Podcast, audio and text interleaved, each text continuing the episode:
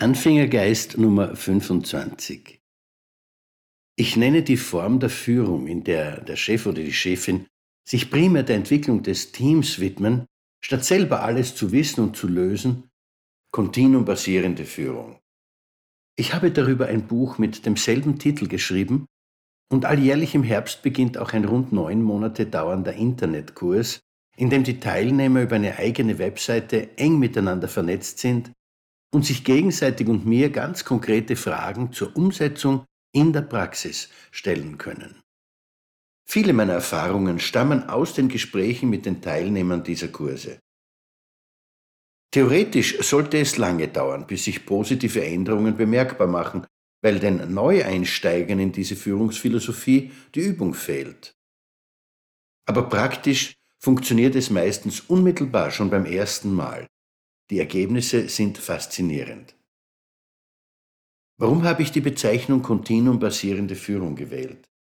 Weil ich damit eine Form von Führung beschreibe, die keine moderne Kopfgeburt ist, kein so hätte ich es gerne, sondern ein Besinnen auf Millionen oder sogar Milliarden Jahre alte Prinzipien der Zusammenarbeit.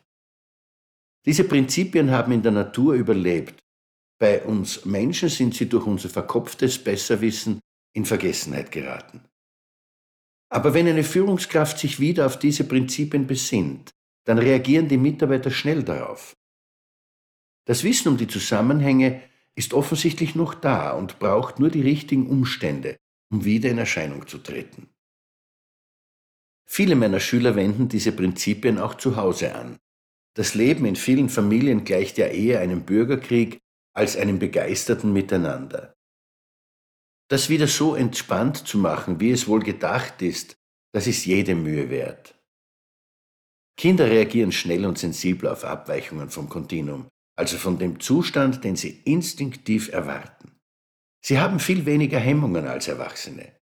Sie protestieren ohne Rücksicht auf Verluste. Faule Kompromisse sind definitiv nicht ihre Sache.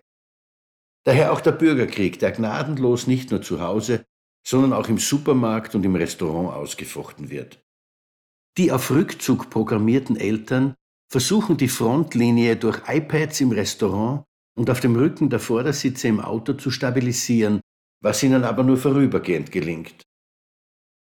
Psychologen verpassen den Kindern geeignete Etiketten, die Zahl der Syndrome ist beeindruckend. Aber immer mehr Eltern begreifen, dass da etwas nicht passt. Sie erkennen, dass das Behandeln der Symptome nichts ändert, wenn man die Ursache nicht in den Griff kriegt. Und die Ursache ist nie bei den Mitarbeitern oder Kindern. Sie liegt immer in der fehlenden Führung. Das hört niemand gerne, denn wer mag sich schon selber ändern? Aber irgendwann reicht einem die Herumstümperei mit allerlei Tipps und Tricks und man will endlich echte und anhaltende Verbesserungen sehen. Diese entstehen wie von Zauberhand, wenn die Führung wieder dem entspricht, was das innere Wesen der Menschen erwartet. Life loves you. Alles wird wieder gut. Ihr Manfred Winterheller.